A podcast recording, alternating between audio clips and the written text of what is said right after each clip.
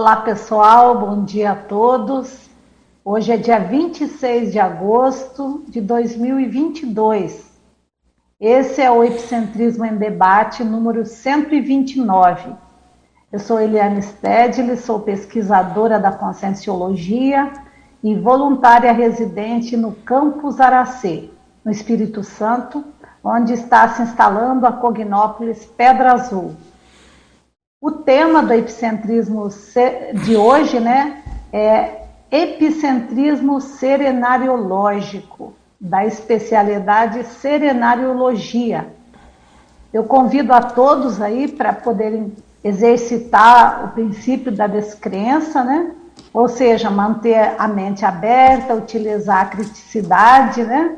Quanto ao que for apresentado e fazer as suas próprias experiências sobre a temática. Fique à vontade também para questionar, trazer suas perguntas aí pelo YouTube ou pelo o canal do Tertuliário, né? E contribuir com suas experiências também, tá? É, desde já eu agradeço a presença de todos e também em especial a equipe do Epicentrismo em Debate, que esteve aí presente, avaliando e, e ajudando na revisão do paper, né? E também estão aí sempre presentes fazendo esse evento acontecer, né? Muito bom. Então eu vou agora, pessoal, comentar um pouco sobre o paper. Quem quiser é, ler na íntegra, pode ir aí na descrição do vídeo, baixar o paper e, e ler, tá?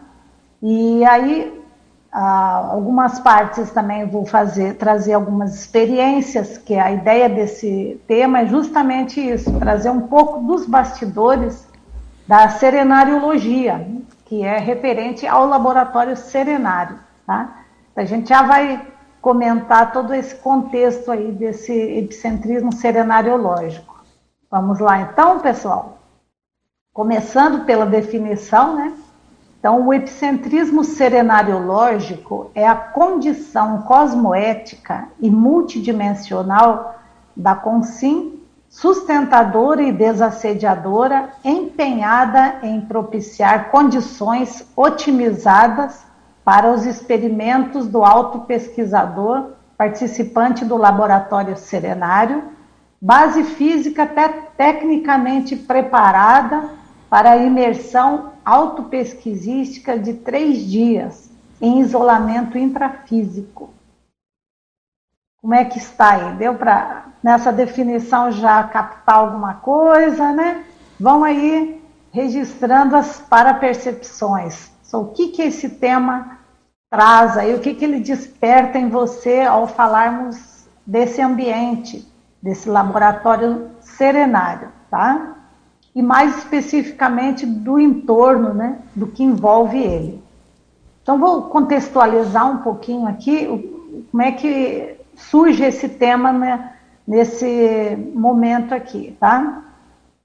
Então, é, falando ainda do voluntariado conscienciológico, né, que por si só já é um desafio, né, pessoal?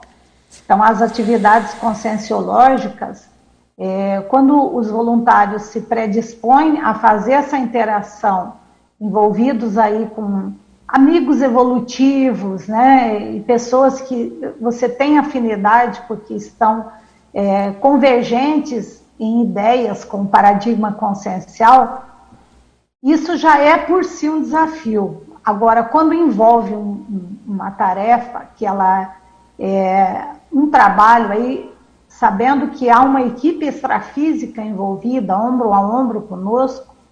Então, esse trabalho amplia-se, tá? E é uma, uma, os fatos e os parafatos, eles vão se entrelaçando e se complementando, tá? Então, quando a gente, além de ser um trabalho voluntário, conscienciológico, a gente também está participando de um trabalho conjunto intra e extrafísico relacionado então a, a um empreendimento max proexológico que é o serenário. Então, naturalmente, nós estamos aí entrando em contato com autopesquisadores dispostos a fazer autoenfrentamentos. Tá? Então, isso já confere a essa equipe de, de voluntários que está interagindo uma responsabilidade maior. Tá? Então, falando um pouquinho antes do, do serenário, né? Antes de continuarmos aí nesse aprofundamento. Talvez tem pessoas que estão aqui nos assistindo, nunca ouviram falar né, desse, desse laboratório. Então, o serenário, ele foi um laboratório proposto em dezembro de 2020 pelo professor Valdo Vieira, né?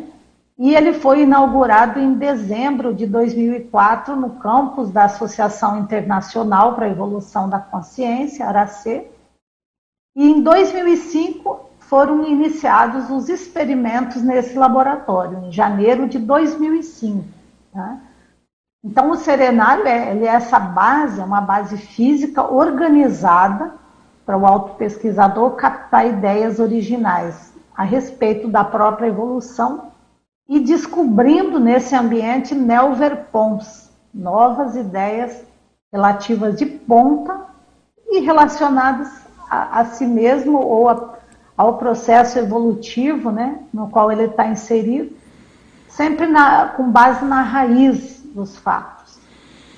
No início, esse laboratório era é, a primeira ideia que surgiu né, da proposição do professor Valdo Vieira foi chamado Laboratório Radical da Heurística, da ideia nova, né? radical por ir na raiz. Então, aqui eu tenho também o livro do, do, do Serenário, para quem quiser dar uma olhadinha aí também, ele está na Shopcons, tem a venda, né? Esse é o Laboratório Serenário. Então, para fazer um trabalho no laboratório serenário, o que, que acontece? Vai exigir esse, esse suporte, né, pessoal? Essa equipe que esteja dando suporte aí, né?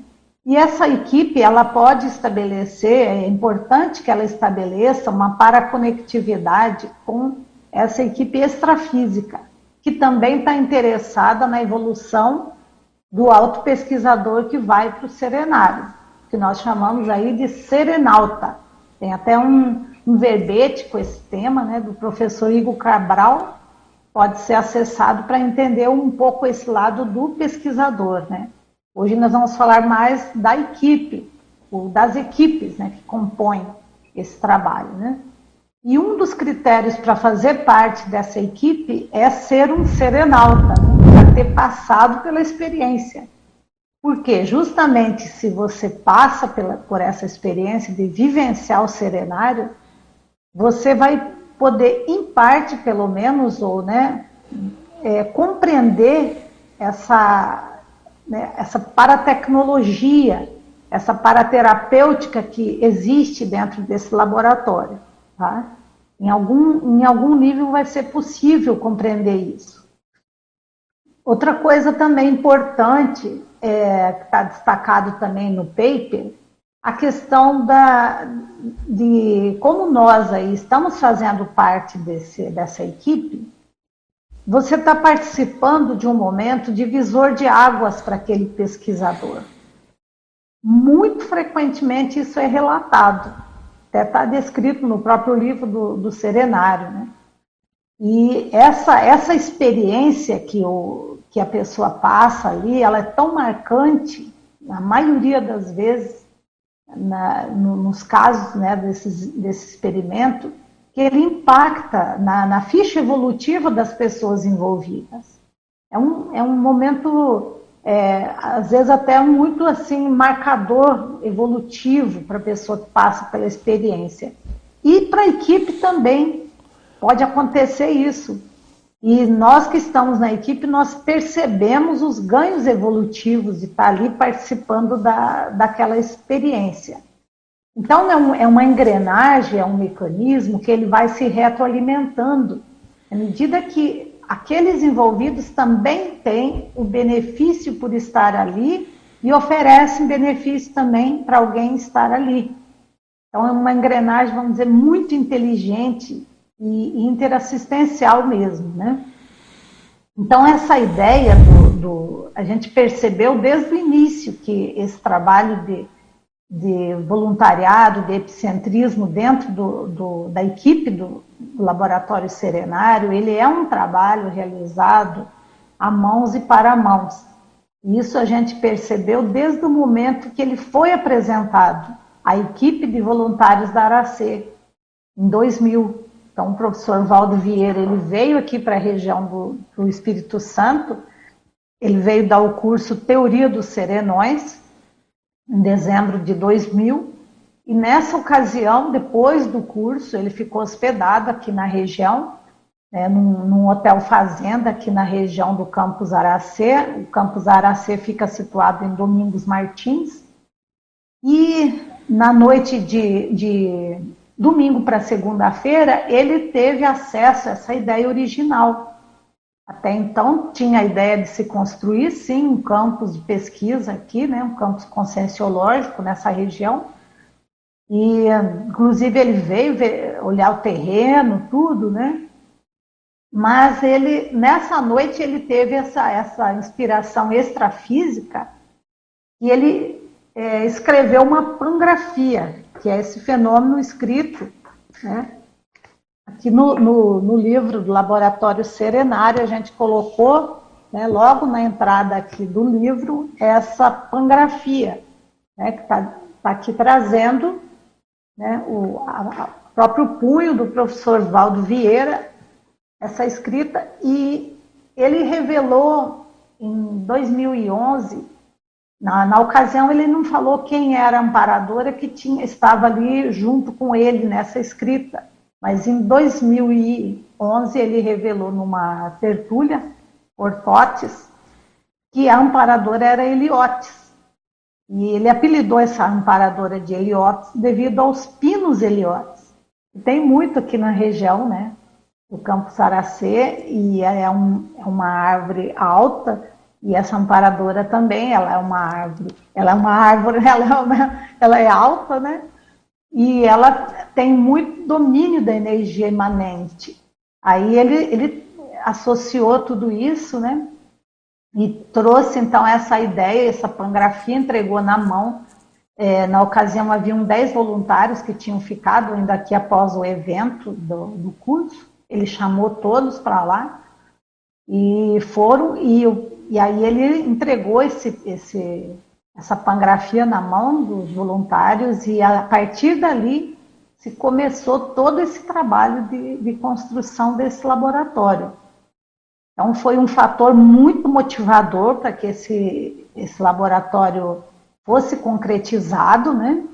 Então é, na ocasião não, não, não tinha nada instalado, só mato mesmo, né?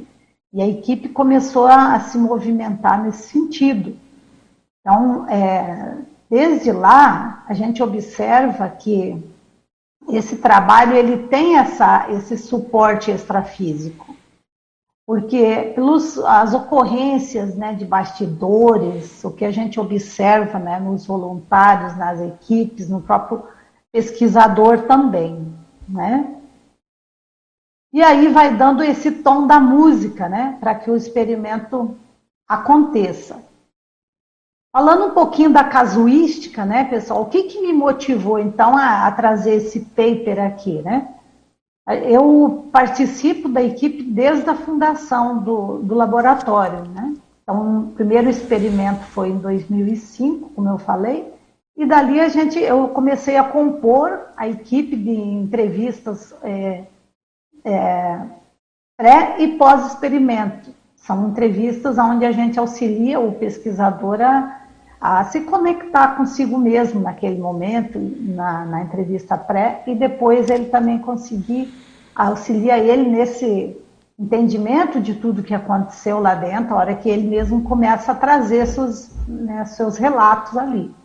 Né? Então, são equipes da área da saúde e são, existe toda uma, uma descrição, né? um comedimento para, como a gente diz assim, atrapalhar o mínimo possível a equipe extrafísica que está orquestrando todo esse trabalho. Isso não é só na equipe holossomática, né? essa equipe que faz as entrevistas pré e pós-experimentos, e sim todas as equipes que compõem esse trabalho. Né? na enumeração eu trouxe ali as 11 equipes e também alguns trafores né, que a gente observa nesses, nesses epicentros, nessas pessoas que compõem essas equipes. Tá? Então, eu, como estou residindo aqui no, no campus Aracê, eu consigo é, acompanhar é, grande parte desses experimentos aí. E eu observo, então, assim, eu enumerei aí pelo menos quatro efeitos aí, né, da, em mim, seria em ganhos evolutivos, né? Só título de, de exemplo, assim, né, gente? Porque é difícil a gente mensurar né, tudo que a gente acaba aprendendo com essas experiências, né? Então, uma, uma questão que eu trouxe aqui, a percepção do aumento da autopacificação e da disponibilidade íntima para a interassistência. Vai desenvolvendo essa capacidade. É, e eu, eu, observo que eu evolui muito nesse ponto, porque eu era muito ansiosa, eu tinha muito essa coisa assim de achar que eu ficasse conversando muito com uma pessoa, estava perdendo meu tempo, que eu tinha que trabalhar, fazer alguma coisa, sempre fazer, tarefeira. Então, isso consegui me pacificar bastante e valorizar a hora que você está com alguém conversando, valorizar aquele momento ali, observar o que, que tem ali que precisa ser falado ou ser compreendido, né? Então é bem bacana essa, essa, esse ganho evolutivo aí, tá? Agora sim, né, gente? Eu, de início eu já digo, eu não, não, não fiquem pensando assim que a gente é top. Não, porque tem muito chão pela frente.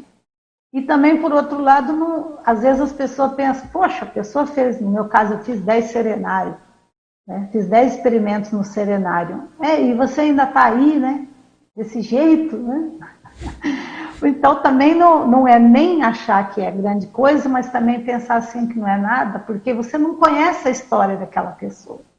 Né? De cada um, estou falando só no meu caso, né? O quanto que a pessoa era pior, vamos dizer assim, né? e o tanto que ela melhorou. Então é bacana a gente não ficar tendo esse, esses julgamentos, mas ter a sua própria experiência. Né? Você vai lá, tem sua experiência e vai vendo, poxa, realmente, dá para ter ganhos evolutivos aí, né? Outra questão também que eu trouxe aqui é a para percepção da conexão durante a realização de algum experimento no serenário você se perceber conectado numa espécie que eu chamei de incubadora gesconogênica ideativa. O nome é meio complicado, mas se a gente fosse trazer para o né, coloquialismo, seria assim, você se sente grávido, né? Você se sente grávida ali. Você se sente em trabalho de parto, vamos dizer, às vezes até, que começa a surgir ideias, você começa a ter insights, né? E é muito bacana, né? E a hipótese que eu tenho é que realmente tem conexão com o processo do, do serenário, das ideias novas, né? E, tudo mais. Outro fenômeno bem interessante que eu notei já em mim é a, a mudança do padrão pensênico pessoal. Porque dentro do serenário, é, quem já entrou lá vai saber, vai entender o que eu estou dizendo, é tudo muito organizado. Tudo assim, não tem nada lá que seja em excesso. Você diga assim, ah, isso aqui pode jogar fora, pode tirar. E, nem, e também não, não tem nada assim, vamos dizer, que, não, não precisa, que precisaria estar lá que não está. Tudo muito uh, planejado. Então, o próprio professor Valdo Vieira deixou aí as informações do que seria importante ter lá dentro, né? No início, inclusive, né, até foi chamado aí né, pelo Paulo André, quando ele esteve fazendo experimento aqui, ele falou o serenário raiz, né? E, aí ele citou a ideia de, o professor Valdo trouxe a ideia de não ter computador lá dentro.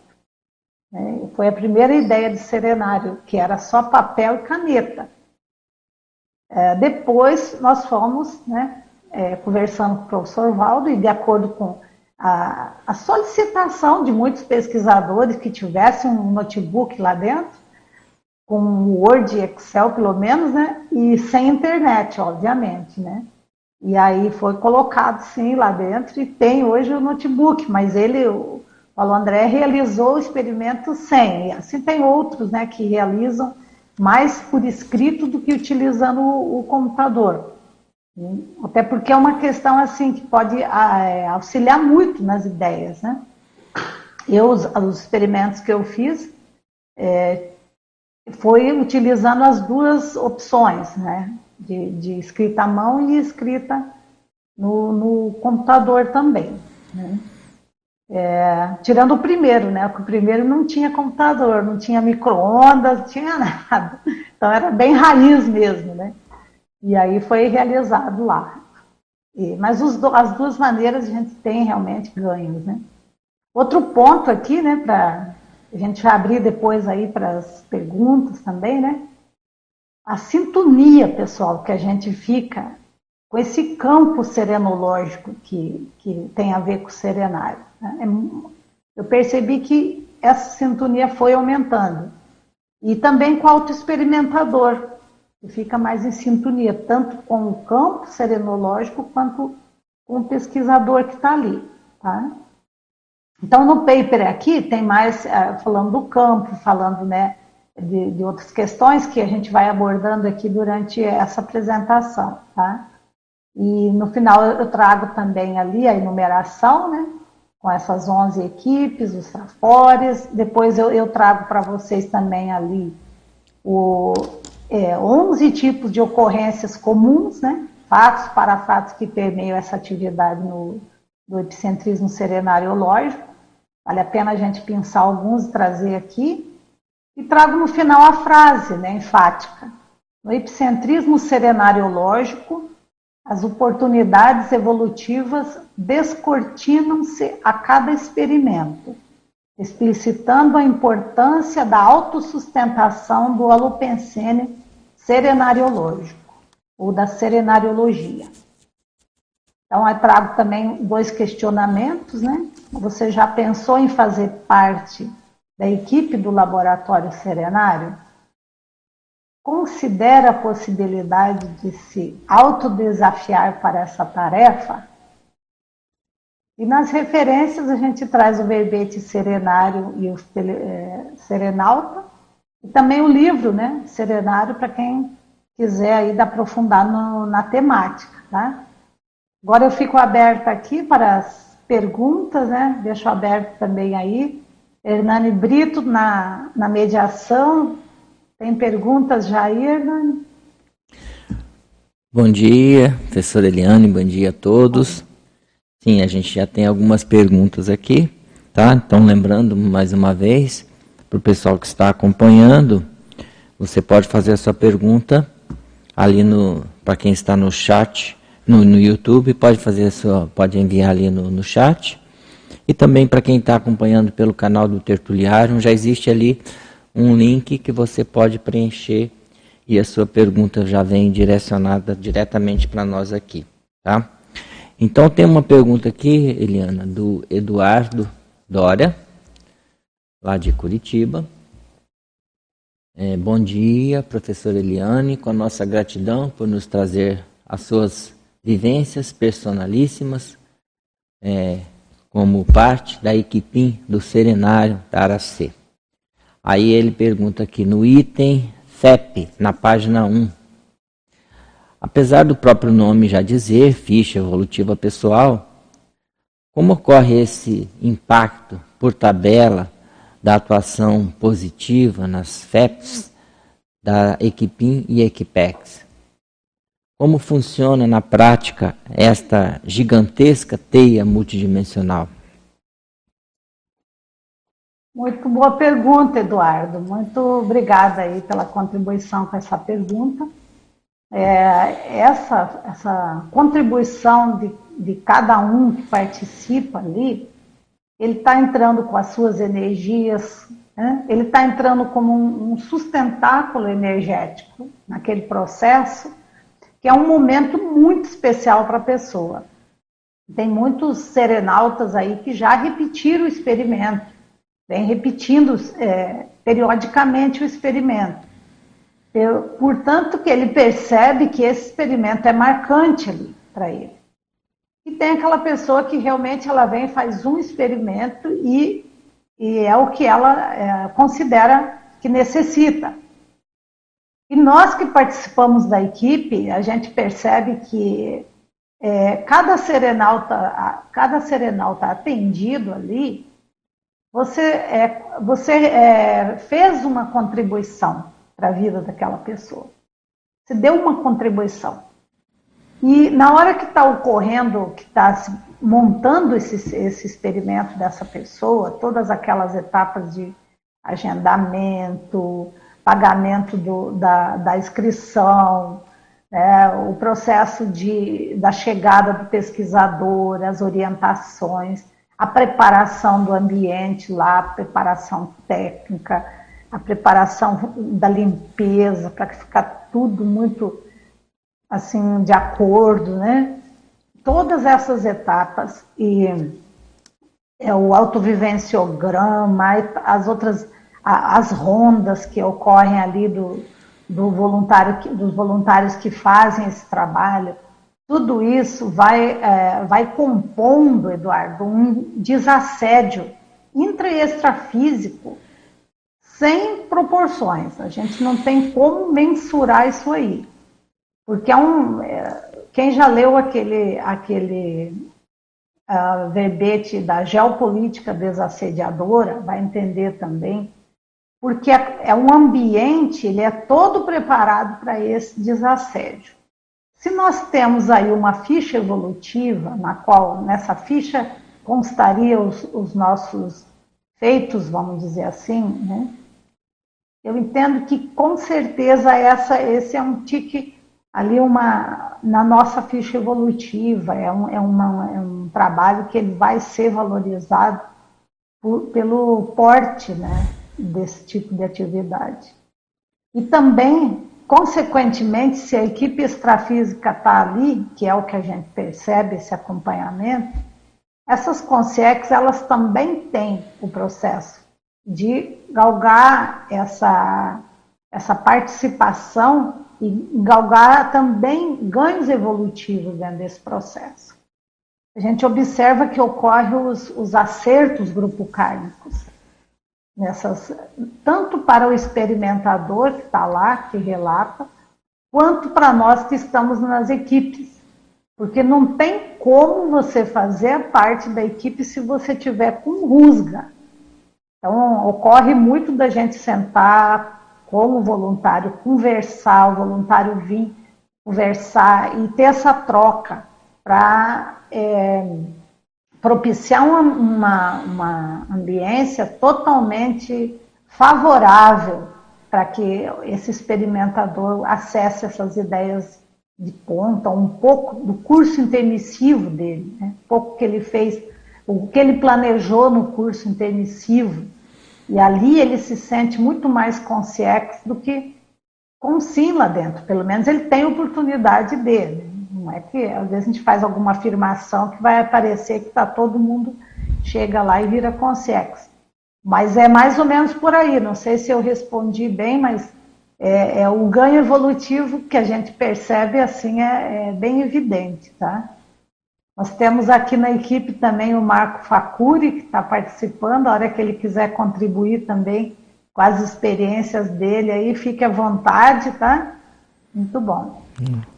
Inclusive o Marco está exercendo o papel de epicentro de serenário nesse momento, não é isso, Marco?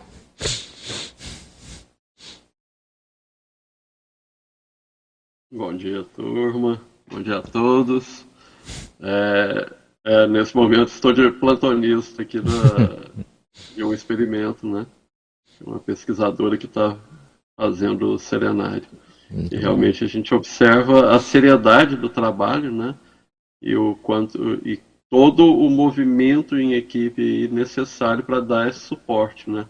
A gente brinca que é um mega evento com de, de um, um participante, né? Que é o, o Serenaldo, mas todo todos os bastidores aí necessários, né? Para essa para propiciar esse ambiente adequado, né? Para o experimento.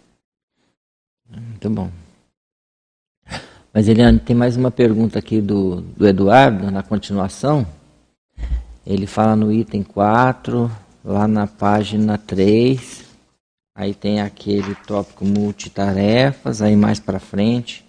tem aqueles contextos, né? E os 11 tipos de ocorrências mais comuns. Então ele pergunta sobre o item 4, posicionamento.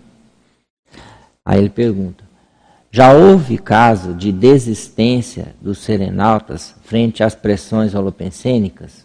Se sim, o que é feito então? Essa pergunta é muito boa, Eduardo, porque sim, houve, tem desistência, sim, tem pessoas é, que remarcam, né? A maioria remarca. É, tem plano de fazer, ela não desiste de fazer, mas ela não vem naquela ocasião que ela agendou. Então ela, ela remarca, tá? O que, que a gente faz para não para auxiliar nessa, nessa pressão aí, tá? A, a diluir essa pressão ou para que esse pesquisador ele perceba que ele está passando por uma pressão holopensênica, porque se ele vai fazer um movimento para realizar um experimento que vai mexer com ele, que vai mexer no processo proexológico dele, a gente sempre compara assim, às vezes é uma, é um, é uma correção de rota que a pessoa vai fazer ali, vai dar uma, uma, uma guinada na, na história dela, né, proexológica. Ela vai ter pressão, provavelmente. Então, o que, que a gente auxilia ela? A refletir um pouco. Antes dela sair com a primeira é, opção, que é desistir ou remarcar, a gente auxilia ela a refletir. Se é esse mesmo o caso, se for, está tudo bem. Né? Ninguém vai ficar insistindo, não. Isso não ocorre. Que ocorre essa reflexão junto com o serenalto para que ele avalie. Tá? Então, isso a gente já observou situações que a pessoa reavaliou e depois reconfigurou a história antes dela entrar no serenário, inclusive. Reconfigurou. Ela se posicionou, não, eu vou fazer o experimento. E a história modificou. Então a gente percebe que nitidamente que tem uma pressão aí. Ah, por exemplo, uma situação muito simples. É, uma pessoa da família começou a adoecer estava super saudável, super bem, de repente começou a adoecer, não, que tem que ficar com ela, que tem que ficar. E, e aí, de repente, a pessoa fala assim: não, eu vou dar todo o suporte, tudo, mas eu vou manter o, o experimento. Se tiver tudo certo, né, eu vou manter o experimento. De repente, a situação se reconfigura, a pessoa fica boa, melhora, não era nada daquilo. Então, tem chantagens emocionais, né, que a pessoa acaba sofrendo.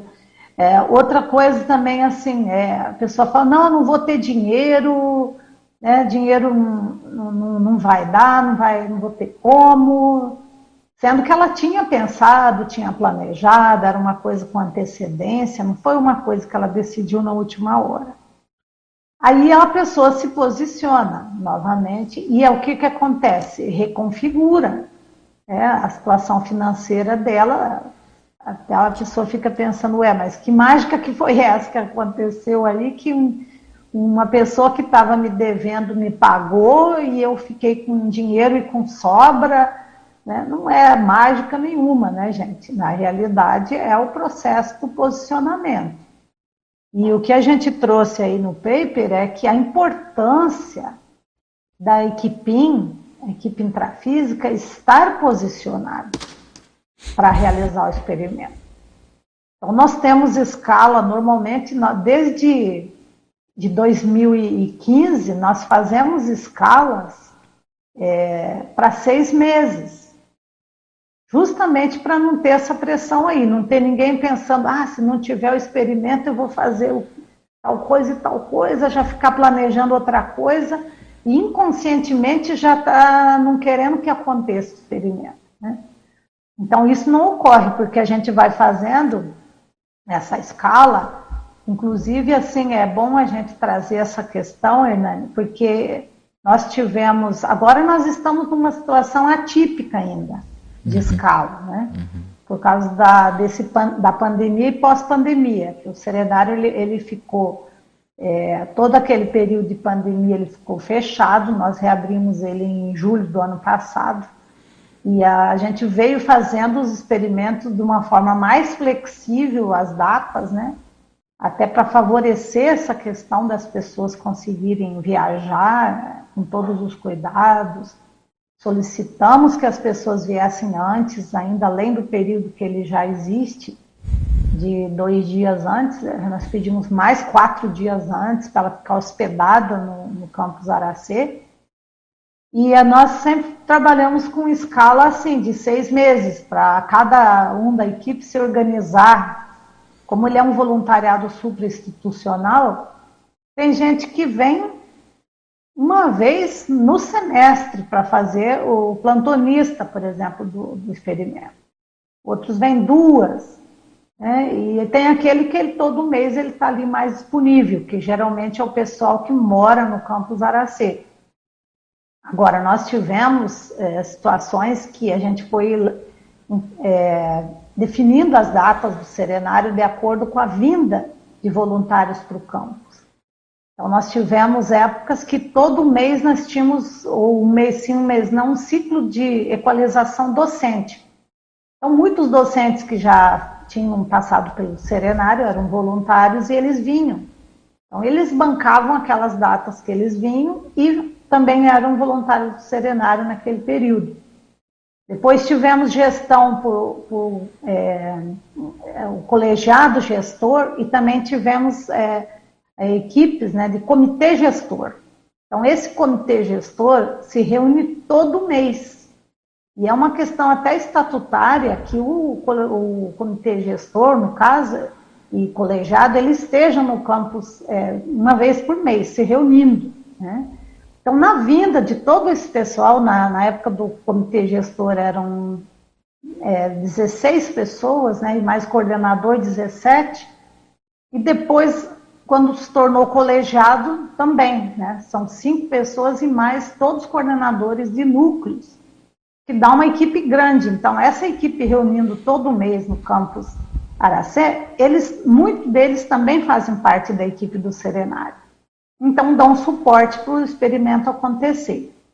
Agora, como nós estamos ainda retornando com esse processo né, de eventos presenciais, ah, tem ficado o, o, né, a equipe mais enxuta e a gente tem, como até colocado ali, né, as multitarefas, né, acaba que um voluntário ele faz mais de uma, é, participa de mais de uma equipe para poder dar conta do experimento acontecer, né? E o serenário está ali é, em pleno funcionamento. Então, esse posicionamento que está nesse item é muito importante, pessoal. Para qualquer atividade que vocês forem fazer dentro do, do voluntariado conscienciológico, se você se vê como um epicentro ali, né, observe esse posicionamento, o quanto que isso impacta no desassédio ou no, na pressão holopensênica que aquela pessoa que está para chegar, ela vai sentir, né? Então é, é, interessante a gente observar isso e, e valorizar, né? Esse, esse, processo de posicionamento, de você estar tá firme ali, sabe, fazendo parte e cumprindo o seu pedaço, né? Perfeito. É, a Patrícia, que está aqui presente, vai fazer uma pergunta agora. Todos, Eliana, muito grata por você trazer, assim, antes de tudo, antes do tema o campo. Né, assim, a gente sabe que as coisas não estão fáceis e a gente mesmo aqui na bolha da Cognópolis ainda vai pegando respingos.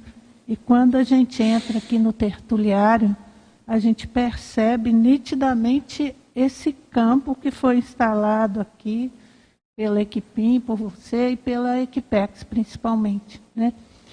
Então, assim, foi, eu queria que você falasse sobre a questão da sintonia fina, que eu acho uma coisa fundamental, e a gente percebe que as pessoas nem percebem que isso existe, né? Mas, assim, e depois eu queria fazer mais duas perguntas com relação aos 11 tipos de ocorrências comuns. Mas eu achei muito interessante, enquanto você falava, eu estava destacando aqui o que, que eu queria perguntar. Aí, na hora que eu cheguei em dois itens, que eram os que eu quero perguntar, eu estava sublinhando a palavra quando você pronunciou ela. Depois, a mesma coisa aconteceu com o outro item. Você estava falando, né, respondendo outras coisas, mas você usava exatamente a palavra que eu estava sublinhando na hora exata que, que eu fazia. Então, eu acho que isso é um exemplo, assim, realmente de uma sintonia fina, né, da, do campo instalado. Mas eu queria primeiro que você aprofundasse mais na questão da sintonia fina. Eu acho isso de extrema importância. E depois, se eu puder, eu pergunto esses dois itens do, das 11 ocorrências aqui. Sim, muito bacana essa, você perguntar sobre isso, porque é, é, realmente é o filé mignon, né, da história. A sintonia fina com aquele campo serenológico ali, é, a gente fica pensando assim, se tem um ambiente que foi construído para isso, né, para a gente fazer rapport com o Lopensene do serenismo, para a gente é, entrar né, um pouco, vamos dizer assim, nessa, nesse padrão do serenismo, como que a gente pode aguçar essa percepção? Porque a gente sempre fala assim, o serenário ele não é um laboratório de show pirotécnico. Né? É exatamente essa sintonia fina que é a, que possibilita da gente captar um pouco desse padrão do serenismo aí. Então, é valorizar pequenas é, questões, igual você colocou aí. Você falou, pensou, o outro falou, a mesma palavra, opa, já começa a entrar numa sintonia aí. Né? É, eu lembro de um, agora falando como serenalta, né? Eu fiz um experimento que eu, eu, entrei com esse objetivo. Eu quero captar alguma coisa que nem que seja assim do daquele serenão, considerando que tem o sereninho, o, seren, o serenão, né? Eu quero pelo menos assim do sereninho, aquele que começou a ser serenão agora, que talvez, né? Eu brinquei assim, o pior do, do que ele tiver, eu consigo acessar, já é o melhor ali, né? Do, do que a gente pode, pode acessar, né? Então eu fiz um, uma técnica lá dentro, essa técnica surgiu lá dentro, de eu listar tudo o que, todos os momentos que eu lembrasse da minha vida, é, no qual eu me senti intimamente bem, me senti é, no meu melhor, vamos dizer, íntimo. Não o fato em si. Quando a gente fala, ah, vou listar os melhores acontecimentos da minha vida. Então o cara põe lá, ah, o dia que eu me formei, o dia que não sei o quê. Às vezes aquele dia ele não estava bem. Ele estava tenso, ele estava ansioso ou com raiva de alguém, tal, não. Então esquece essa a formalidade, pensa naquela entrar em sintonia com o seu melhor íntimo. Então aquele momento que às vezes era uma, uma coisa assim totalmente insignificante para outra pessoa, mas você naquele momento captou, esteve numa sintonia com o seu melhor, tá? Aí eu fui numerando isso, fui numerando, numerando. Depois a ideia era ler exaustivamente aquilo, para ir entrando naquele seu, fixar aquilo, fazer um, uma saturação mental daquele padrão. E depois ir para a poltrona. Isso foi tudo no, no escritório, porque o serenário ele tem ambientes próprios, então ele tem a cozinha, ele tem o escritório, o banheiro e o quarto de experimentos, né, com uma cama bem espaçosa e uma poltrona. E um fundo infinito na parede, todo pintado de azul. Tudo favorecendo essa calmia. Então fui para a poltrona e lá eu fiz essa, esse exercício de, de que eu já estava imersa ali nesse meu melhor. Fiz esse exercício, deixei vir à tona tudo isso, trabalhando as energias e fazendo essa, essa busca, vamos dizer, extrafísica desse, de, dessa sintonia. Né?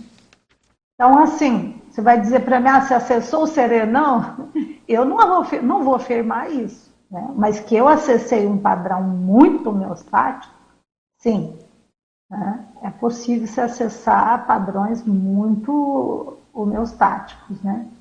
E percebi também o que, que eu tinha que trabalhar ainda para avançar naquilo ali, né? que no meu caso ficou relacionado ao processo da expectativa. Eu criei uma certa expectativa, então isso aí é o que a gente sempre sabe que, por mínima que ela seja, ela atrapalha. Tá? E agora puxando para o voluntariado no dia a dia, quando ocorre o experimento, essa sintonia a gente também pode fazer. Porque você está ali, você está é, é, observando as ocorrências, e, e, é interessante porque cai no colo, como a gente brinca, né? A informação cai no colo. É, eu passei um, recentemente até uma experiência muito interessante na entrevista, né? É, de, de, lá de pré-experimento foi mencionado familiares, tudo, né, do, do pesquisador, que ele estava fazendo os acertos dele. E cheguei em casa, tal, tudo bem, continuei minhas atividades. De repente eu recebi um, link de um livro, né, um livro, um, um audiobook, que tinha uma, uma historinha Bacana, peguei, sintonizei na, na Smart TV, falou, quero assistir essa, essa que tinha uma historinha, na Smart TV. Aí era do YouTube. E aí em seguida, o que, que o YouTube me sugeriu? Uma ou, um outro vídeo que era de uma pessoa parente do Serenalto. Justamente o processo que ele estava trabalhando lá também. Então, dentro do período do serenário, aí você fica muito mais linkado. Nunca tinha acessado aquele canal daquela, né, daquela consim, nunca tinha tido contato, nada, nem sabia quem era. Mas aí você vê que tem toda uma engrenagem acontecendo. E aí você se liga, porque você pensa, opa, né, tem assistência acontecendo aí. E aí entra também o processo da TENEPS, que eu mencionei ali, você começa a ter esse refinamento na TENEPS. De repente vem uma ideia, vem um padrão e a gente começa a ficar esperto. O que, que é esse padrão aí? Né? Foi escrito um artigo também, publicado na revista Conscienciologia Aplicada, que é para a diáspora do serenário. Então, a, a hipótese também que na hora que o serenalta está lá, as consex elas são distribuídas aí, é a modo de uma diáspora, então seria uma para-diáspora. Né? E, e, essa equipe toda que está envolvida, ela, quem está mais sintonizado aí vai podendo fazer parte momento de assistência. Você queria fazer uma outra pergunta aí, não sei se eu te respondi. É, sim, claro. É, antes de passar para frente, né, para os 11 tipos de ocorrência, eu queria também assim destacar a importância de traços que você traz para a gente como exemplarismo, que eu vejo muito forte em você, que é a questão do despojamento, da simplicidade, da não prepotência. Né? Eu acho que se a pessoa não abre mão dessas coisas, ela não consegue acessar essa sintonia fina. Né? E você, eu te vejo bem exemplarista nesses aspectos.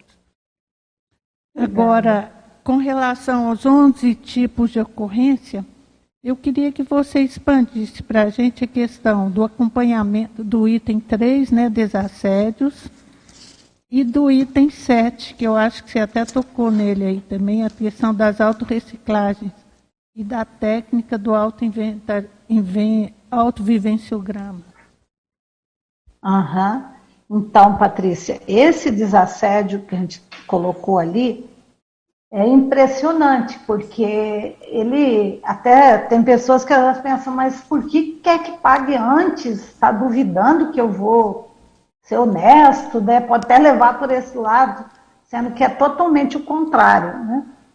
É você conseguir bancar o experimento, você pagou, você primeiro que você vai tirar da sua cabeça esse assunto e vai focar nos outros assuntos que é, estão relacionados ao teu processo evolutivo, a tua ProEx, coisas que você precisa fazer. as reciclagens, né? Então, na hora que você consegue explicar para a pessoa e ela entende isso, é maravilhoso, porque já acontece o desassédio ali em grande escala. A pessoa, uma das coisas que pegam muito para as pessoas não fazerem o experimento, aliás, são duas, é tempo e dinheiro. Então a pessoa fala, não, eu não estou com tempo para isso. Na realidade, não é prioridade para ela naquele momento aquilo ali. Não é que não tenha tempo. Então, se a gente for estudar o tempo, a gente sabe que gente, o que a gente prioriza, a gente faz.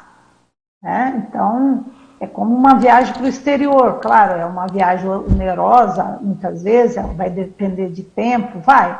Mas você, se você acha importante, você vai se programar, vai alocar aquele tempo para aquela atividade. E a mesma coisa o dinheiro. Né? Então, o dinheiro você vai alocar aquele dinheiro, você vai carimbar ele. O dinheiro ali é para aquilo, acabou.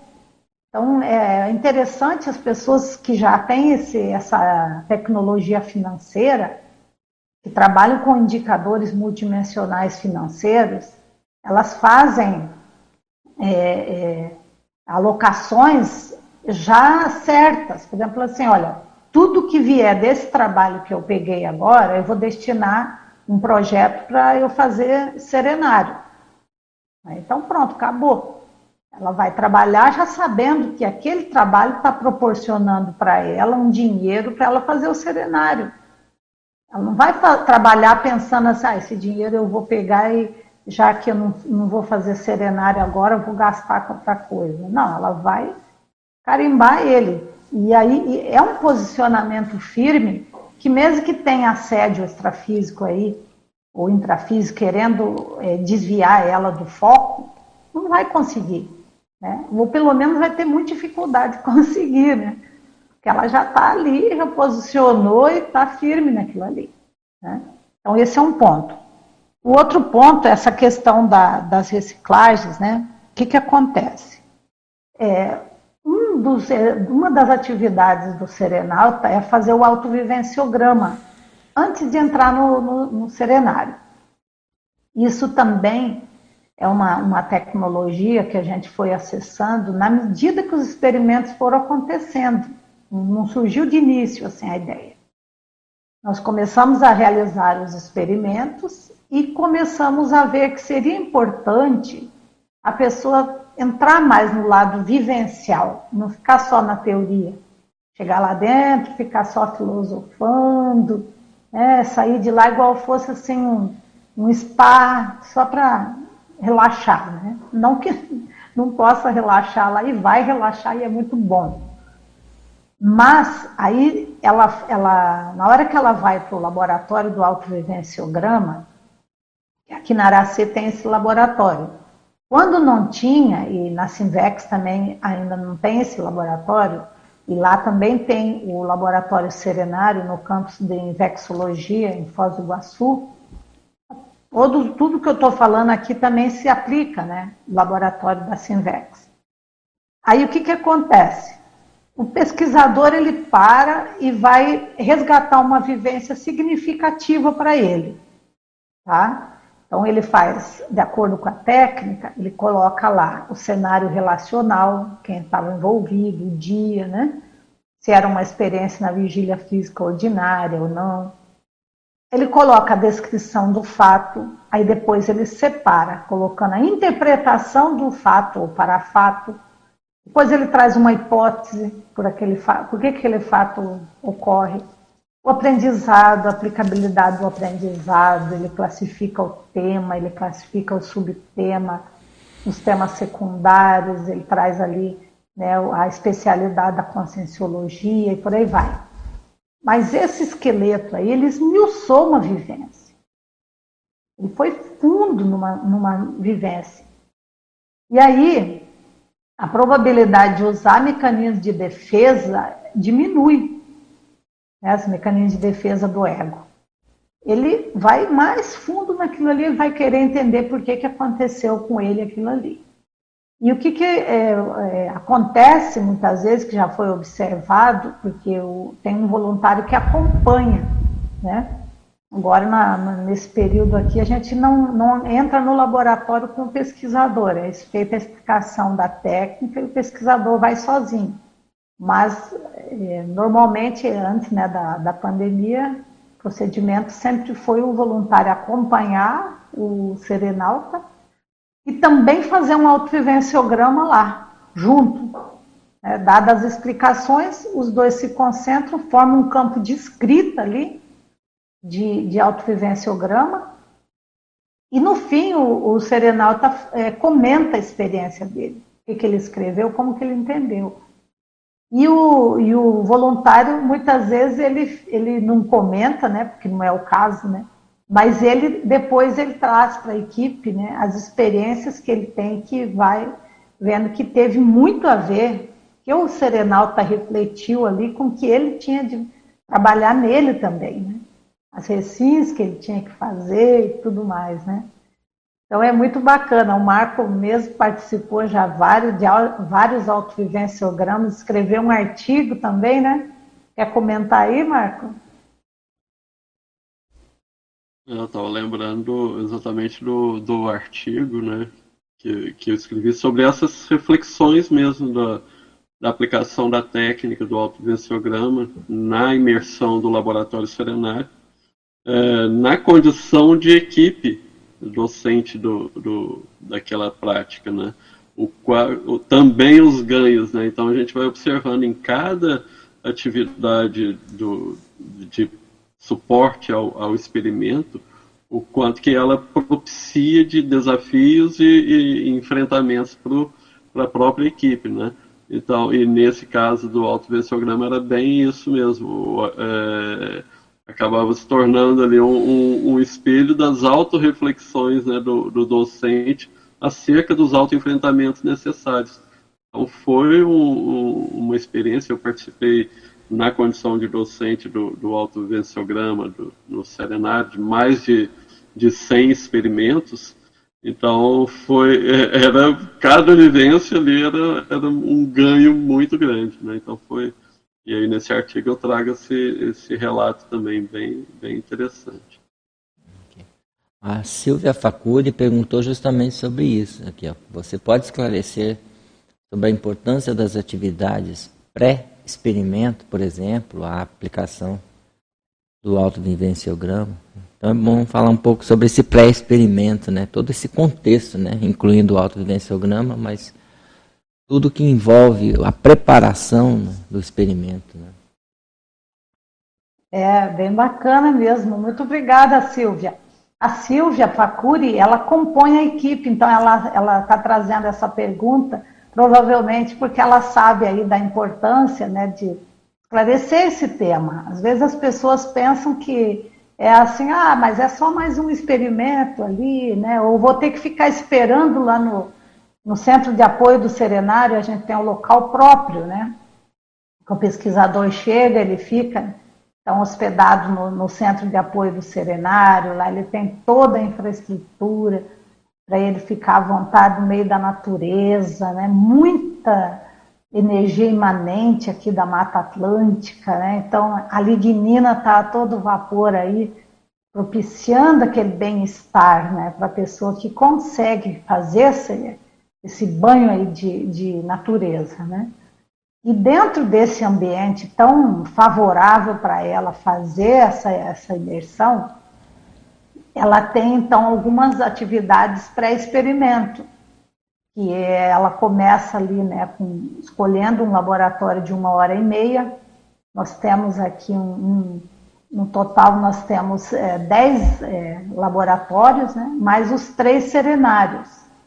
Então, temos é, dez temas que a pessoa pode escolher aí. Né? Um deles é o autovivenciograma, que já está na programação, e ela também vai poder escolher um, um, laboratório de uma hora e meia de duração ou de três horas e meia de duração. Então, se ela não fez ainda o laboratório de mobilidade física Vigio, é recomendado, né, ou é, é exigido que ela faça porque é um pré-requisito para fazer o serenário. Ou seja, né, você aguentar três horas ali dentro do laboratório de mobilidade física vídeo já é um teste, né? Para ela depois ir para os três dias. E, e, aí, abrindo um parênteses aqui, né, tem aí já a proposta do Conscienciário, que é o laboratório de dez dias. Né? E vai ter como pré-requisito dois serenários, pelo menos, né? Então, assim, são, são é, é, etapas que a pessoa vai percorrendo para ela ir se, se buscando, buscando realmente o que ela precisa fazer, quem é ela em essência. Qual é a verdadeira identidade dela como consciência, né? E é esse, esse aparato todo vai propiciar que ela consiga chegar nesse, nessa essência. Pode, né, gente? Então, o que, que acontece no, no pré-experimento? Ela vai fazer esse laboratório que ela escolheu de uma hora e meia, depois ela vai fazer esse outro de três horas e meia, que pode ser no nosso caso que a gente tem aqui o Imobilidade Física Vígio, temos também o Conscienciografologia, que é um laboratório de, de imersão na escrita, né, de três horas e meia, e o Autoconscienciometrologia, tem muito a ver com o serenário, que é o laboratório que trabalha lá né, com o, o, cosmo, né, o conscienciograma. Então, ele vai se, já se avaliando ali. Né? E esse período pré, nesse período pré-experimento ocorre também a entrevista física, onde é feita uma averiguação da saúde física ali, breve, Logicamente que o, o pesquisador tem que trazer um atestado de saúde física e mental, é, um, um atestado médico, né? Para até assegurar né, que realmente a pessoa está na melhor condição dela. E depois a entrevista holossomática, que são é uma percorrida no, nas condições holossomáticas dela e também na história de vida, né? Então, é, esse período todo, e nisso entra o autovivenciograma que está lá, né? Como a gente comentou antes, né? Para mexer com a vivência, né? Terezinha vai perguntar agora. Bom dia a todos. Mais uma vez, parabéns, professora Eliane. Muito interessante, né, todo esse tema. Como se eu estou como se me sentindo lá, né? Porque eu estava ali quando teve a inauguração do primeiro ser da quando o Valdo esteve lá em 2000, né? Tu falaste. E a minha pergunta, já que você está comentando a respeito do, do, da questão dos pré-requisitos, queria que tu falasse mais assim da pessoa que o pesquisador, né? O que, que é necessário, quais os pré-requisitos para a gente fazer esse experimento aí no laboratório serenário? Muito bom, Terezinha. Que bom que você estava aqui, então você é da equipe aí, né? Está comprometida já. Muito bom. E esse, esses pré-requisitos que a gente coloca, até no livro do Serenário está tudo listado, né? A gente sempre, a primeira coisa que a gente faz quando a pessoa demonstra interesse, ela entra em contato, né? Geralmente por e-mail. Hoje vem muita solicitação também pelo WhatsApp é, mas por e-mail a pessoa manda a solicitação também, né? E ela pede que ela quer fazer o experimento, então a gente envia para ela esses pré-requisitos, né? Para que ela consiga primeiro avaliar, né? Ela mesma fazer a avaliação, se ela está em condições de fazer o experimento. Então, um dos pré-requisitos é que a pessoa seja um pesquisador da conscienciologia, né? um, um voluntário. Por que isso? É, primeiro, para ele próprio aproveitar mais o experimento. Se ele for. A gente vê inúmeras pessoas que chegam visitar o campus Aracê aqui e querem fazer o serenário. E com é, é, hiper motivadas, né? eu quero fazer esse experimento. Só que tem um caminho aí a percorrer, né? Para você realmente conseguir ficar lá em homeostase. É, então, uma das, das, questões que a gente avalia é isso, se a pessoa está é, convergente com o paradigma consciencial. E se ela estiver antagônica, já não vai funcionar. Ela vai chegar lá e ela não vai conseguir fazer essa, essa imersão aí, né? levando em conta os, o, os é, pilares aí do paradigma consciencial, né? Então, quem está assistindo não, não conhece os pilares, ah, mas que pilares são esses? O que, que é a conscienciologia? Então, pode procurar no site do Tertuliário, ou no site da, da Aracê também, das instituições né, conscienciocêntricas, que são as instituições de conscienciologia, vai ter lá explicação para você, mas você vai entender que esse acesso, esse, esse momento no serenário, ele exige tá, essa, essa você está convergente com esse paradigma. Outra questão também, é você já ter feito né, o laboratório de mobilidade física VIGE ou fazer na instituição. Né? O outro passo é você realmente é, ser maior de idade, 18 anos, ou emancipado. Tá? É, entre os pré-requisitos, a gente lista várias é, questões relacionadas à saúde. Então, se a pessoa tem algum tipo daquelas enfermidades, não é a hora dela fazer ainda o serenário. Então, ela vai ter que primeiro tratar aquilo ali, depois ela fazer o, o experimento. Então, às vezes, o experimento, a decisão dela fazer o experimento é um fator motivador para ela tratar a saúde, né? a saúde física mesmo, né? Por exemplo, ela não pode ser um fumante. Ela vai chegar lá dentro, ela vai ficar muito ansiosa, porque não vai poder levar cigarro lá para dentro. Né? Então, se ela está com esse tipo de demanda, ela vai ter que trabalhar isso primeiro para depois ela ir para lá. Outro processo, por exemplo, né? não vou citar todos aqui, mas né, a questão da ansiedade, a pessoa está com uma ansiedade generalizada, não é a hora dela lá dentro fazer, ela vai ter que tratar essa ansiedade né? Ou uma depressão, ela está em depressão, não, não, é hora dela lá para dentro. Ela vai ter que fazer uma consciência terapia, por exemplo, né? E assim por diante. Então, são, são, é um momento que a gente diz, o pesquisador já, já tem que ter feito esse caminho para ele chegar lá e, e fazer essa imersão em questões aí que ele, no dia a dia, não costuma, às vezes, ficar pensando porque ela, é, às vezes até entra em robotização. Trabalha, trabalha, trabalha e fica aquela correria e não para para pensar no, no processo é, proexológico, no verdadeiro sentido da vida dele, o que, que ele nessa existência tem que fazer de fato. É, e aí é, é a oportunidade que ele se dá de poder parar no box, um box otimizado, refletir e ainda ter chance de voltar na própria vida, né? Nessa mesma vida, ir lá e fazer o que ele, ele percebeu lá dentro que ficou, está pendente ou que ele tem que mexer. Quer seja nele, intraconsciencialmente, né? Isso aí, quer seja algo prático mesmo, né? Que ele tem que centrar alguma coisa, que ele tem que fazer, que ele é o, a senha para alguém ou para um grupo. Então é, é, oportunidade, né, gente? Eu acho que a gente tem assim uma, uma, um ambiente de ouro ali para vivenciar isso. E, e, a gente, assim, o que a gente puder, né, pessoal, fazer para ajudar as pessoas a chegarem. Então, achei muito bacana vir aqui trazer esse assunto para as pessoas se disponibilizarem. Às vezes a pessoa pensa, ah, mas eu não preciso, tal. Mas às vezes você vai fazer parte dessa equipe, né, gente? Mas você tem a ver com esse processo da equipe aí. E, também daqui a pouco nós vamos estar no extrafísico. Né?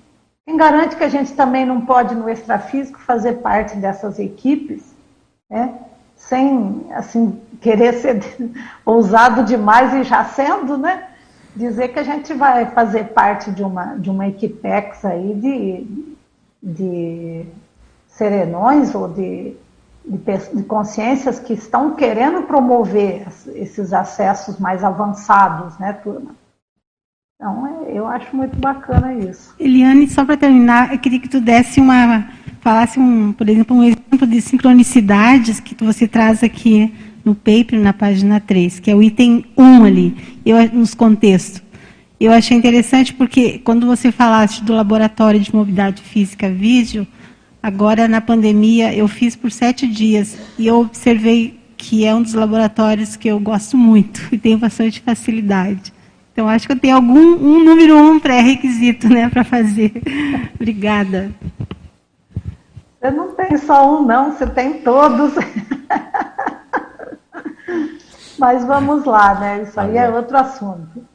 É, essa questão da sincronicidade na hora da, da, do envio da informação é muito interessante. Porque a, a, a informação do, sobre o serenário, ela ela está por aí, né? As pessoas estão acessando. Às vezes a gente manda, ou é, a Sinvex manda, o pessoal da, né, de, de outras instituições também, um outro serenalta que fez, faz um vídeo falando, manda. A informação chega para a pessoa.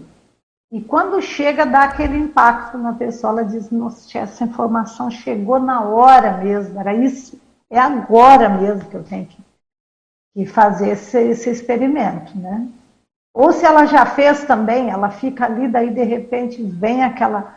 Isso aí é relatado também nos cursos de conscienciologia. A pessoa está lá, tal, refletindo, de repente, pum, vem uma informação, vem uma mensagem, vem. Né? E, e é, é toda a engrenagem que a gente observa que faz parte dessa para tecnologia que está aí envolvida. Né? Então, é, é, quem, quem avisou, né? Quem avisou para aquele voluntário, para aquele pesquisador, que aquela pessoa estava precisando? Não sabemos, às vezes, nem ele sabia. Mas ele mandou. Né? Pode ser que mandou aleatório, foi um acaso. Né? Alguns vão, vão trazer essa hipótese, não tem problema. Agora, o que a gente observa é que tem uma frequência grande né, de sincronicidades acontecendo. Então a gente começa a abrir o olho. Opa, será que tem aí né, um, uma engrenagem ajudando as informações chegarem? E às vezes a gente se sente até assim, é, vamos dizer assim, fraco no sentido de fazer a divulgação necessária, sabe? É, aquém do, do, do esperado até pela equipe extrafísica, talvez porque a gente não tem tanto braço para ficar divulgando. Então a gente até solicita todo mundo, porque o Serenário é um laboratório suprainstitucional, ele não é dar a si, né? ele é supra. Então, assim, que nem o, o, pelo menos o voluntariado no Serenário. Né? O Serenário, ele é realmente, quem coordena é a instituição que tem o laboratório. Agora, a gente tem a proposta aí de fazer um serenário em cada cognópolis. É, nos eventos de Intercognópolis já surgiu essa ideia de se construir um laboratório serenário em cada Cognópolis, né? Olha que bacana. Marco acho que tem mais contribuição aí, né? Pode falar, Marco. Não, só quero fazer uma pergunta também. Não sei se a da Terezinha já terminou. Pode, pode seguir, Marco. Então... então vamos lá. É, na página 2, no item campo, logo depois de, de sintonia, né, fala ali da, da sua experiência, na, na, faz um paralelo da sua experiência aí na condição de EPICOM em curso de campo, né, e, e com essa sintonia fina com o campo bioenergético e tal, do, que, que você observa no laboratório serenário. Como que você faz essa relação? Qual, quais correlações você já, já observa de, desse trabalho, fazendo esse paralelo aí também com os eventos de curso de campo que a gente entende que são de um grande desassédio e grande aparato aí, é, extrafísico também. É, é bem interessante essa comparação, né? Porque eu já tenho experiência em alguns ECP2, né, de EPICOM no ECP2. É um momento que você está ali em total é, é, sintonia com o amparador do curso, os amparadores do curso, né? Além de você sintonizar com a equipe, que faz parte, a equipe intrafísica que está ali, fazendo aquele evento acontecer, você está fazendo esse, esse rapport, ou esse duto energético, com essa consciência que está no extrafísico, mas que ela vem ali se manifestar e você propicia que isso aconteça, para que é, as informações fluam de maneira mais, é, é, vamos dizer assim, otimizada, né? E, e, dentro do processo do serenário, dentro do epicentrismo serenariológico, isso aí também observa o que acontece. Você consegue ficar, você não vai deitar e ficar numa poltrona disponibilizado igual o EPICOM fica no ECP2 ou em algum curso de campo. Mas você fica nesse estado de disponibilidade para essa manifestação né, dentro do possível da equipe extrafísica ali, sabe? Então, e, e, a gente observa assim, todo esse aparato que tem do, do, dos cursos de campo, todo esse aparato da, da, das equipes para propiciar aquele momento ali, também acontece no, no laboratório serenário. Todo um aparato, todo um cuidado, sabe? Muito detalhe, gente. Vocês não fazem ideia, é muito detalhe. Por exemplo, só para citar um exemplo, essa questão da pessoa vir de carro para fazer o serenário. A gente já não recomenda. Agora, você quer vir de carro, você vem, mas aí você vai ter que se, já se organizar para ficar três dias a mais depois, se acaso for necessário. Uma pessoa não sabe se vai ser necessário ou não, ela já vai ter que se organizar para isso. Mas teve gente que, que bateu o pé, veio com o carro, deu problema, a gente teve que a pessoa deixar o carro aqui, outra pessoa vir buscar o carro para ela, buscar ela. Né? Porque ela não podia sair de carro. Acabou o serenário, passou no outro dia, que seria, ela sai na, ela entra na sexta-feira às 9 horas da manhã, ela sai na segunda-feira às 9 horas da manhã. Aí ela fica até na terça, depois do café da manhã. Só que chegou, passou terça, ela tinha que ficar, ela não podia pegar a estrada dirigindo, pegar a BR. Né? Então, são coisas que a gente, são cuidados que a gente tem para evitar os acidentes de percurso. Né? é, até para a própria equipe extrafísica poder trabalhar com liberdade. Porque a gente não sabe se, dependendo da pessoa, ela vai conseguir trabalhar em fundo. A gente sempre diz isso, é quem dá o ponto ou a vírgula é a pessoa. Então, a cosmoética dessa equipe extrafísica aí é impressionante. E, e, então eu entendo assim, pela minha experiência, né, gente? Não estou querendo fazer aqui um, uma comparação, são, são eventos diferentes e cada um com as suas particularidades. Eu digo assim, pela minha experiência no, nos cursos de campo e a minha experiência no, no, nesse tipo de epicentrismo, eu noto que tem sim essa conexão direta aí. Tá? Tem uma pergunta aqui que é mais ou menos sobre essa linha, né? que é da, da Milces Caldas. Ela fala, é, Eliane, nessa etapa dos experimentos no serenário, há uma preparação de 10 dias. E ela pergunta, seria uma para segurança intra e extrafísica? É, Milces, muito obrigada aí pela pergunta. Sim, na, agora no período aí de, de pandemia e pós-pandemia que a gente está, é, para oferecer mais segurança e para a segurança, foi que a gente instituiu esses quatro dias a mais. Então, a pessoa ela chega na, no sábado, ela fica hospedada na Vila Eliotes, que é o local de hospedagem dos voluntários residentes. Ela fica num chalé, onde que ela vai preparar a própria refeição, ela tem todo o equipamento ali para isso, toda a infraestrutura. Então, ela faz sua comprinha de acordo com o seu gosto, e aqueles quatro dias ali, na, na, na, no sábado, domingo, segunda e terça, ela, ela vivencia essa experiência de ser um voluntário residente. Aí, depois que ela vai para o Centro de Apoio do Serenário, que é o CAS, lá ela já tem toda a refeição, toda a programação dela, já tudo pré-estabelecido. E ela escolhe essa refeição com antecedência, tudo. Então, a gente tem equipe que cuida dessa parte, né, com muito esmero, né, as pessoas que fazem parte, que já fizeram outras equipes do, da alimentação também, sempre assim com todo esse cuidado, né, para que seja uma comida saudável, que a pessoa não passe mal lá dentro. Nós não tivemos nenhum episódio até hoje relacionado à comida que atrapalhasse o experimento, assim, sabe? Nesse ponto de fazer mal para a pessoa. Então, às vezes a pessoa, ela, ela, naquele momento que ela fica nesse período aí de resguardo, se tiver alguma, no caso agora da pandemia, a gente tomou esse cuidado por isso, porque a pessoa se locomove.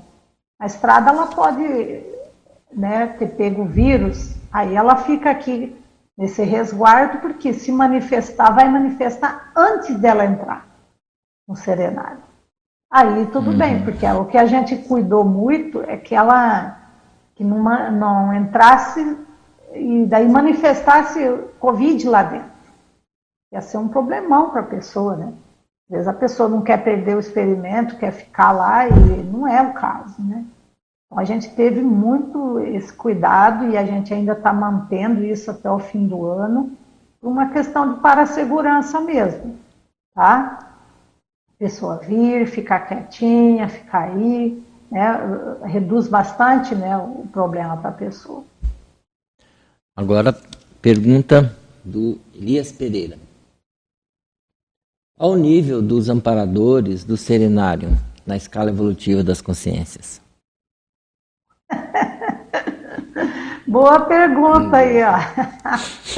Bom, isso aí a gente não tem como classificar. Mal a gente consegue classificar o nosso nível na escala evolutiva, né, gente? Então, é classificar o nível evolutivo na escala da, da, das consciências amparadoras é difícil. O que a gente pode é fazer umas, umas hipóteses, né? Deve ser uma equipe boa mesmo, porque eu, pelo menos, dessa experiência que eu tenho desde que eu estou aí, que é desde o início, não vi nenhuma coisa assim grave acontecendo. Então, quer dizer, tem muito amparo, né, gente? Tem muito amparo. Nós tivemos pouquíssimos casos de pessoas, inclusive, que preferiram interromper o experimento. Nós tivemos, nós estamos agora com 308 experimentos. Com esse que está rolando, esse fim de semana tem um experimentador lá, fazendo experimento nesse momento. E nesses 308 experimentos, nós tivemos cinco casos né, de pessoas que interromperam o experimento antes de terminar. E, assim, inclusive tem lá uma pergunta, né, se a, a que a gente faz antes. Em caso de dessoma de algum familiar, você quer que seja interrompido o experimento, né? E hoje nunca precisamos interromper experimento. Nunca precisamos. Então tem uma engrenagem aí, né? E, e, é muito bacana a gente ver que o nível evolutivo dessa equipe deve ser muito boa, assim. E o que a gente falou antes, né? O que a gente tem que fazer é atrapalhar o menos possível, né? Tá ali junto, mas né, deixar a coisa acontecer realmente e ficar ali na rigidez, né? uma coisa que a gente preocupa bastante quando vai entrar nesses ambientes, né? Como que está a nossa pensenidade?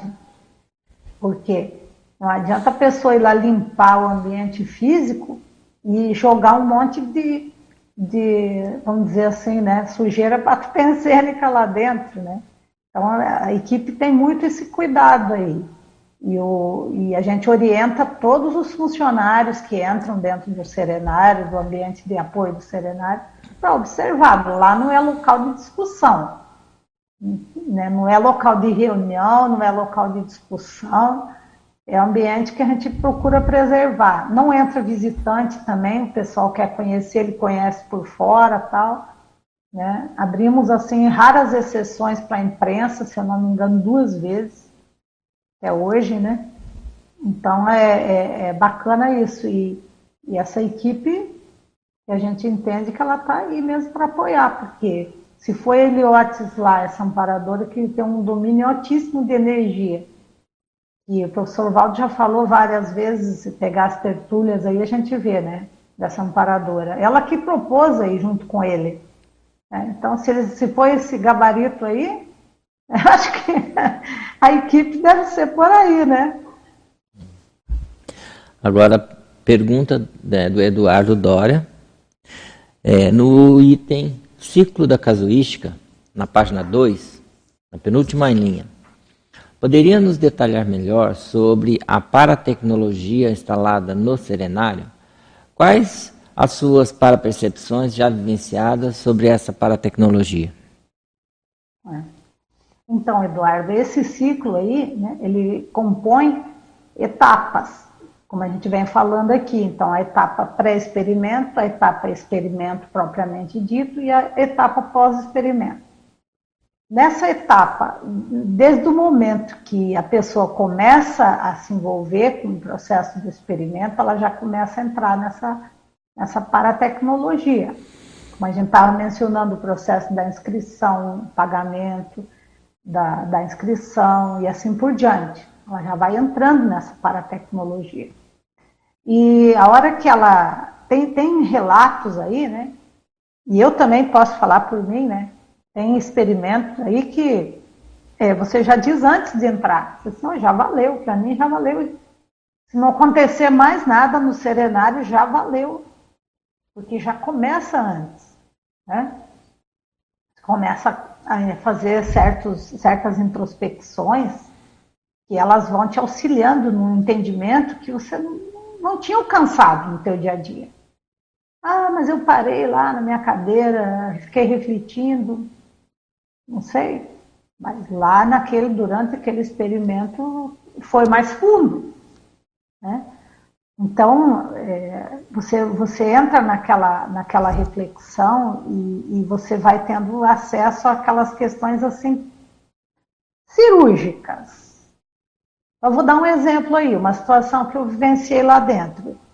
Eu sempre fui pessoa assim que incentivou a escrita, né? Eu já fui coordenadora de técnico científico, a gente ficava muito no pé do pessoal, vamos escrever artigo, vamos escrever, né? É, e aí, assim, eu já tinha escrito artigos, tudo, mas eu nunca tinha escrito livro. Aí eu falava, caramba, por que que eu, eu considero que eu sei escrever, escrever razoavelmente, né? Por que, que eu nunca escrevi um livro, né? E eu queria escrever, eu tinha é, motivos para estar tá escrevendo um livro. Tinha conteúdo, vamos dizer, né? Para escrever um livro. Mas não conseguia escrever livro. Aí eu falei assim, eu vou, eu vou entrar, na, eu vou fazer a técnica das cinco horas de autorreflexão, né? autorreflexão de cinco horas, e eu vou entrar com esse questionamento. O que, que eu tenho que mudar em mim para eu escrever um livro? Alguma coisa eu tenho que fazer. Porque né, eu já estou na estrada aí há quanto tempo e o negócio não, né, não rola. Então fiquei lá pensando, aí você é muito legal porque a técnica por si só já é uma técnica fantástica, né? Agora, você fazê-la dentro do serenário, melhor ainda, né? Então, fiquei lá. Daí, primeira coisa, já vem aquelas, aquelas respostinhas de sempre. e são as respostas que fazem você não fazer aquilo que você precisa fazer. Que são as desculpas, com muita lógica, com muita. Né? Então, bem. Ah, mas se fosse isso, só isso, e aí você vai aprofundando aquilo, você vai entrando mais fundo, porque você tem cinco horas para refletir aquele assunto lá. E como eu considerei um assunto importante, eu fui fundo, fui, fui, fui naquele questionamento, no auto-questionamento. E aí você vê que tem uma paratecnologia ali. Você começa, assim, vamos falar em linguagem coloquial aqui, você acaba ficando mais inteligente ali, sabe? Parece que você fica mais inteligente, você acessa um, o teu processo cognitivo, ele tende a se ampliar muito nessas horas, porque você está numa condição muito otimizada, você está ali quase uma consciência ali, está deixando o corpo sem perturbar você, o entorno todo favorecendo aquela calmia, aquele silêncio do ambiente, e você começa a ter aquelas ideias que você não tinha pensado ainda. Então, é, que paratecnologia é essa? Se tem equipamento extrafísico ali, em alguns casos tem. Tá? Isso já foi relatado. Percepção de equipamentos extrafísicos sendo né, acoplado ao pesquisador. Mas, independente de ter um equipamento extrafísico, a condição ali dentro favorece essa, esse desenvolvimento dessa, dessa captação de ideias originais ali. No meu caso, o resultado que um ano depois eu estava com o livro publicado. Pronto, né? Estava com o livro pronto e publiquei o livro. Então, assim, é, é, o que, que acontece de desassédio, o que, que acontece de, de processo de interassistência. Às vezes você tem uma assistência para fazer que está pendente, aquela é uma assistência que vai ter que acontecer antes de você fazer aquela outra coisa que você está pretendendo fazer. Tá? E junto com a, com a paratecnologia tem a paraterapêutica, né? que é ali convergente. Né? Agora a pergunta do Alexandre Zaslavski.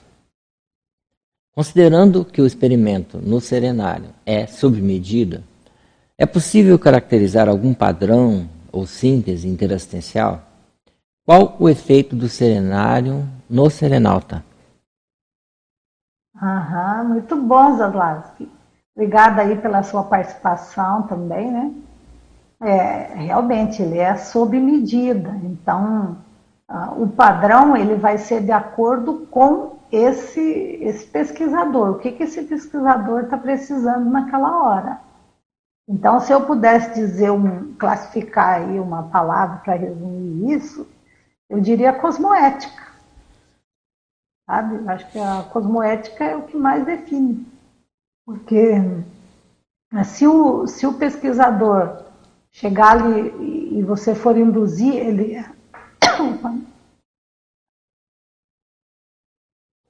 Gasguei aqui. Se você for. Eu vou ter que tossir um pouquinho. Marco, pode explicar aí? Vai explicando aí, Marco.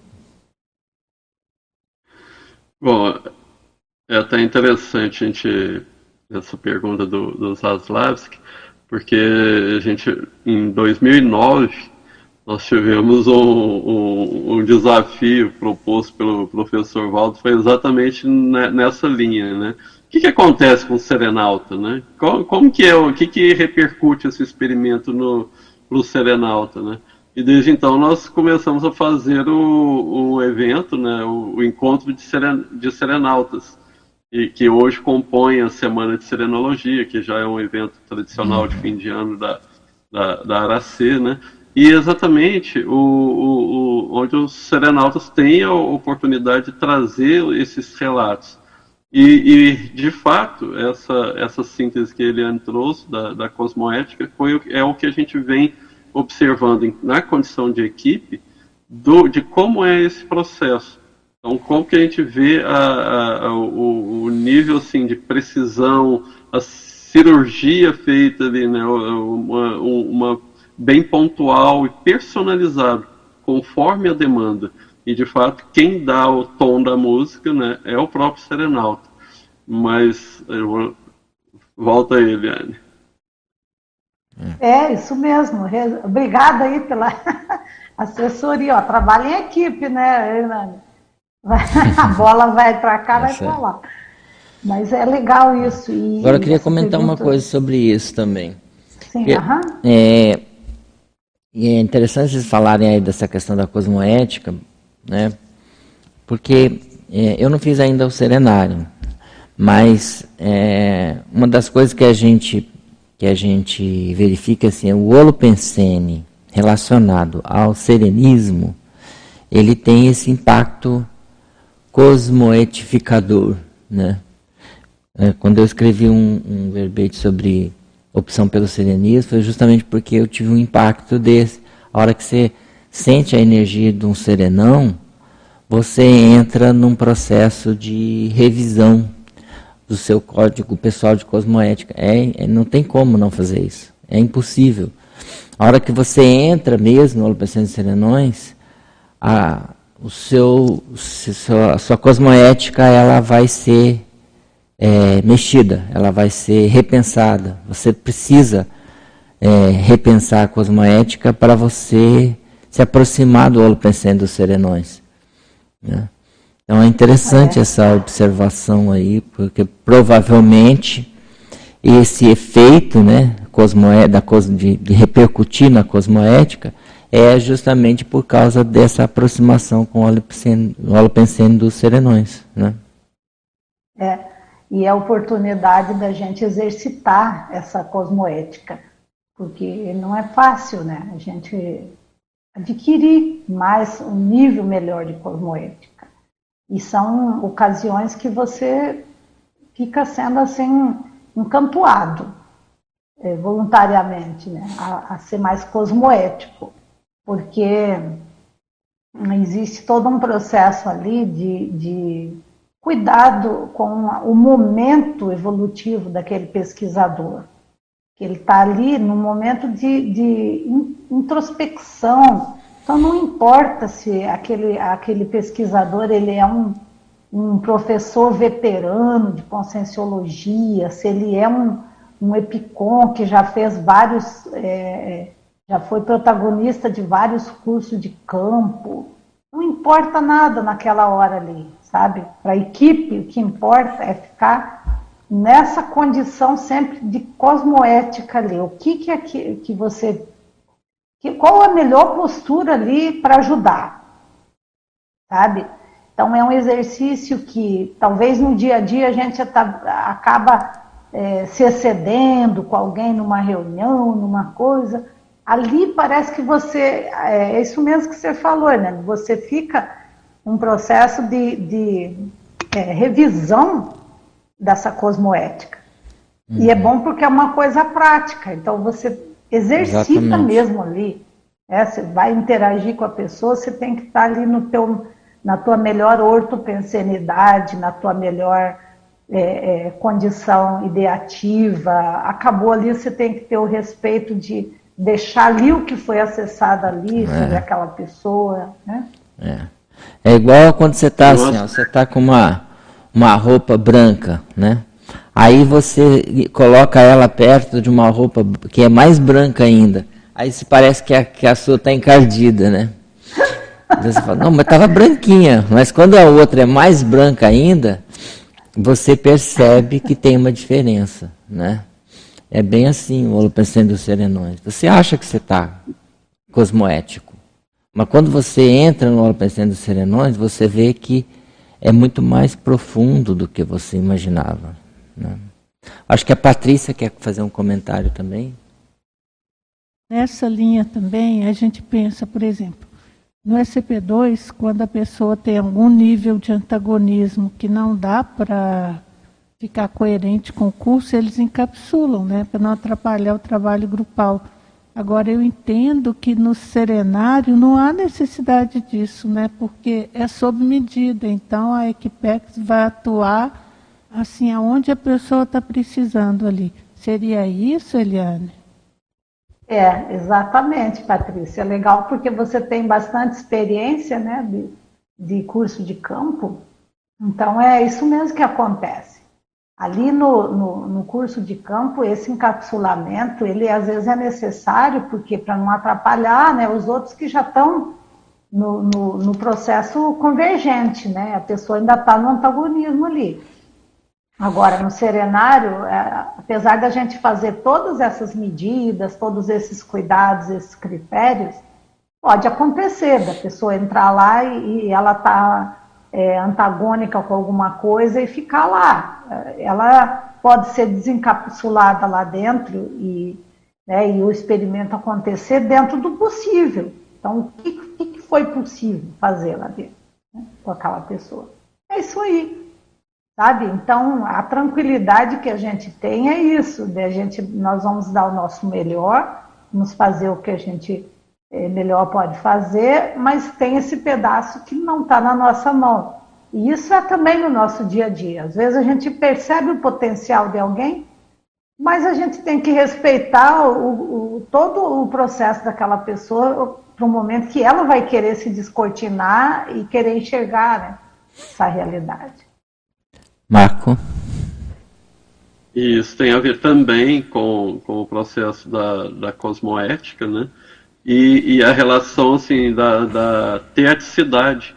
Né? Então, a nossa diferença para o serenão é basicamente a teática, né? Então, a gente, por exemplo, numa condição dessa de entrar, é, entrar encapsulado, a própria pessoa está com algum aspecto ali de, de antagonismo, vai ficar cada vez mais explícito para ela. Porque ali é ela com ela. Não tem, não tem para onde jogar. Ela pode até usar alguma coisa. Ah, nossa, mas a equipe não colocou esse item aqui que eu, que eu queria. Ou, ah, acabou isso aqui, deu um probleminha aqui e tal.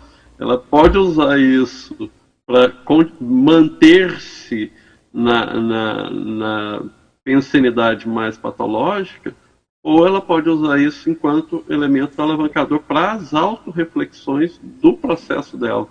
Como eu reajo, como eu atuo nas condições que nos são é, oferecidas ou nos são apresentadas. Né? Então, o, o, quem instala aquele campo bioenergético de fato é o próprio serenauta. Né? E aí é ele que vai conduzir o curso. Muito bom. Agora aqui uma, uma pergunta da Marilux. É, ela pede para você falar sobre é, o item que é o décimo primeiro item, o, o, o item 11 da, das tipos de ocorrências mais comuns. Ele está na página 4, que é gratidão. E aí ela pede também para você comentar um pouco a frase enfática. E aí, como a gente já está nos minutos finais, você pode fazer esses comentários e já fazer encerrar ah, o debate de hoje. Muito bom, Hernani. Muito legal essa participação também da Marilux. Então, Marilux, esse, um dos efeitos que a gente observa é esse, esse grau, esse nível de gratidão que se expande no final do experimento.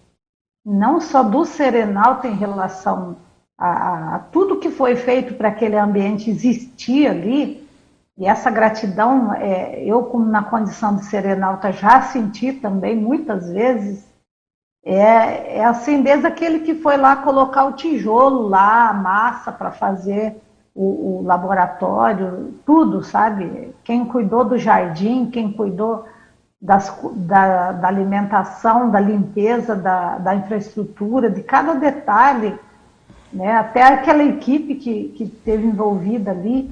Então, é um, um processo interessante, como que é uma... É, esse sentimento na hora, é, na minha opinião, ele tem muito a ver com esse padrão de serenismo, sabe?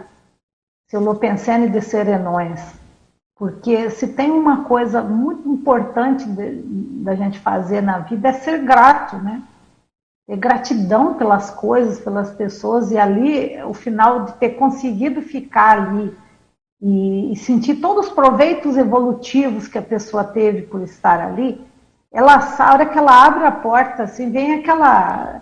Eu já participei também como plantonista, né, de, de acompanhar o experimentador até o serenário, explicar ele e depois acompanhar, fazer as rondas durante o experimento, né, na, ao redor do, do laboratório, né, na, na, infraestrutura. E a hora que chega a segunda-feira de manhã, que ele abre a porta, é aquela energia assim muito boa de gratidão. E ela não é de lá para cá, ela é, ela é recíproca. E a gente também, por ter feito parte da equipe ali, a gente sente essa gratidão de estar fazendo parte daquele momento do, do pesquisador, né? Então, a gente é grato pela equipe extrafísica, a gente é grato pessoas também que, que idealizaram, que construíram, os que estão juntos. Então, é, é um processo assim, de uma expansão muito é, é, intensa naquela hora ali, nesse final do experimento. Não que ele não aconteça em outras partes do, do, do experimento, sabe? Às vezes você vai percebendo no desenrolar do, do experimento, mas naquele final parece que é chave de ouro esse padrão aí, tá? E a frase enfática aqui, né? No epicentrismo serenariológico, as oportunidades evolutivas descortinam-se a cada experimento. Então, a, a, gente, um experimento nunca é igual ao outro. Então, a, o, que vai ser, o que vai vir aí é, é também esse descortinar, tanto para o experimentador serenalta como para nós da equipe aí. E que estivemos abertos né, para essa percepção ou para a percepção. Então, explicitando e se explicita para a gente a importância, a importância da autossustentação do Holopensene e da serenariologia. Então, a gente vê, diante de tudo isso, que é importante a gente é, manter, sustentar esse Holopensene. Então, já caminhando para o final aqui, fechamento, é, a gente deixa esse convite, né, gente? Vocês aí que estão assistindo esse, esse epicentrismo em debate, vocês entraram um pouco nesse holopensene, nessas ideias, sentiram que tem a ver com vocês, né? procure realmente levar em frente, você perceber o que tem a ver. Né? Então, às vezes, as pessoas desprezam as parapercepções. Teve um insight, vê e deixa passar. Né? Então, assim, é, observe, valorize né, essa, essa, essa parapercepção, se você teve essa ideia de fazer esse laboratório ou de realmente fazer parte depois da equipe, né?